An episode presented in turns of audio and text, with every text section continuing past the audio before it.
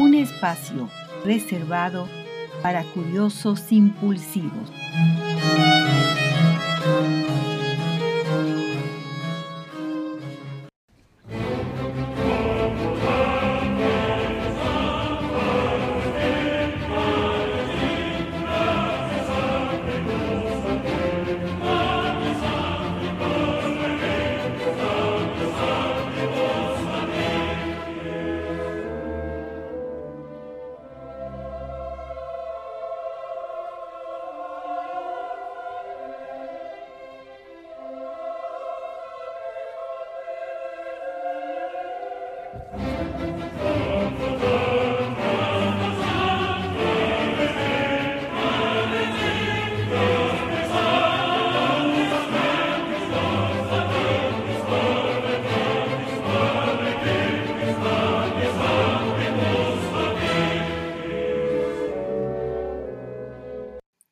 Aquel que se precie de juicioso debe tener muy en cuenta que es un parroquiano obligado de la muerte y mantenerse preparado para cuando le llegue su hora. No es que nos hayamos propuesto difundir la parte más elemental de la enseñanza del catecismo, solo nos preocupa dejar sentado que el hecho de fallecer no resulta un acontecimiento tan trivial como lo imaginan algunos y haciendo en ello hincapié, arribar a la conclusión siguiente. Puesto que nada más una vez se muere en la vida, lo menos que se nos debiera exigir es que aprendiésemos a hacerlo con la propiedad necesaria.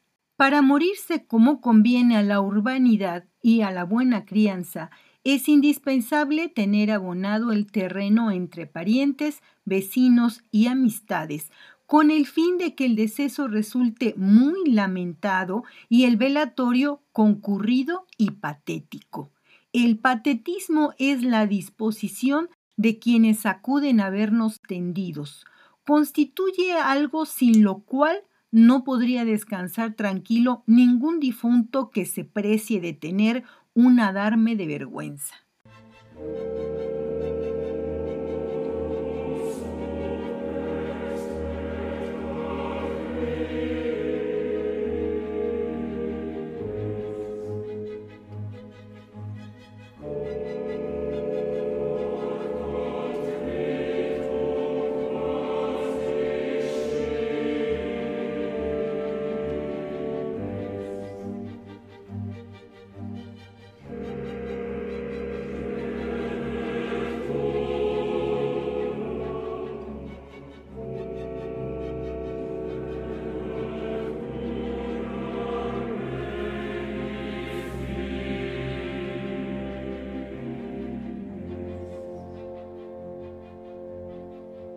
El viejo sobrepasaba los setenta cuando murió, y no se podría decir que fuera destiempo.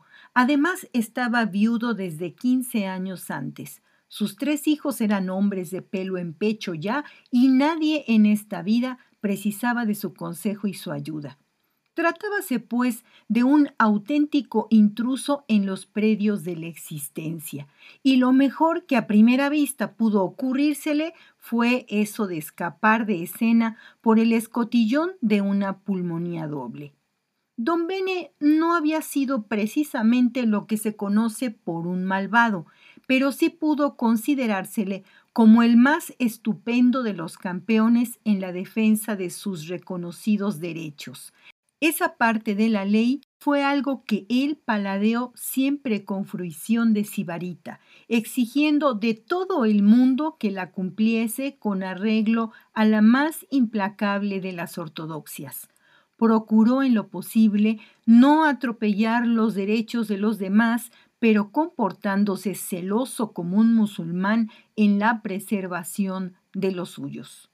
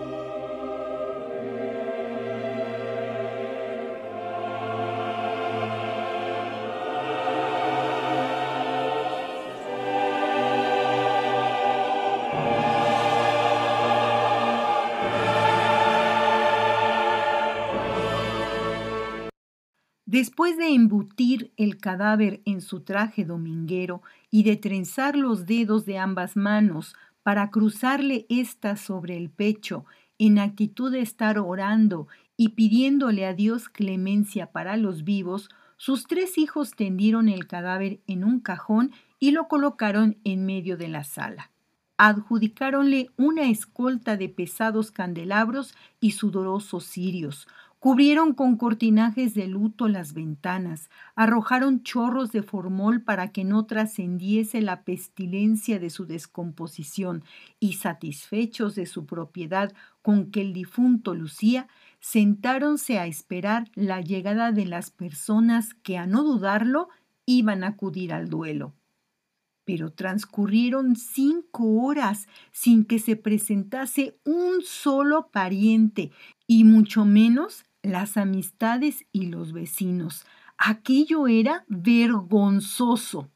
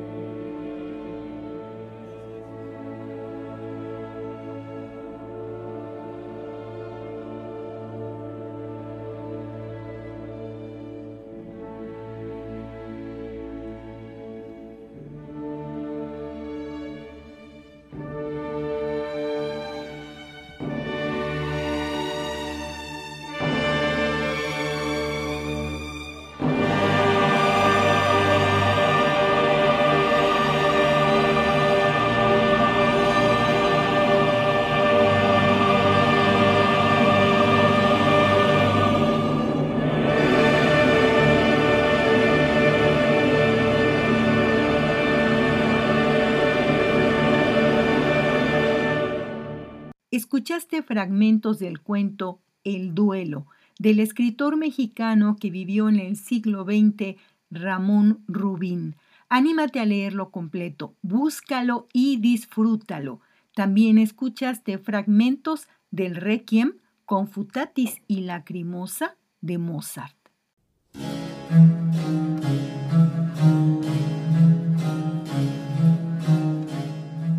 Fragmentos Sugerentes es una producción de Lorena Segrove en 2022. Escríbenos ondairreversible.com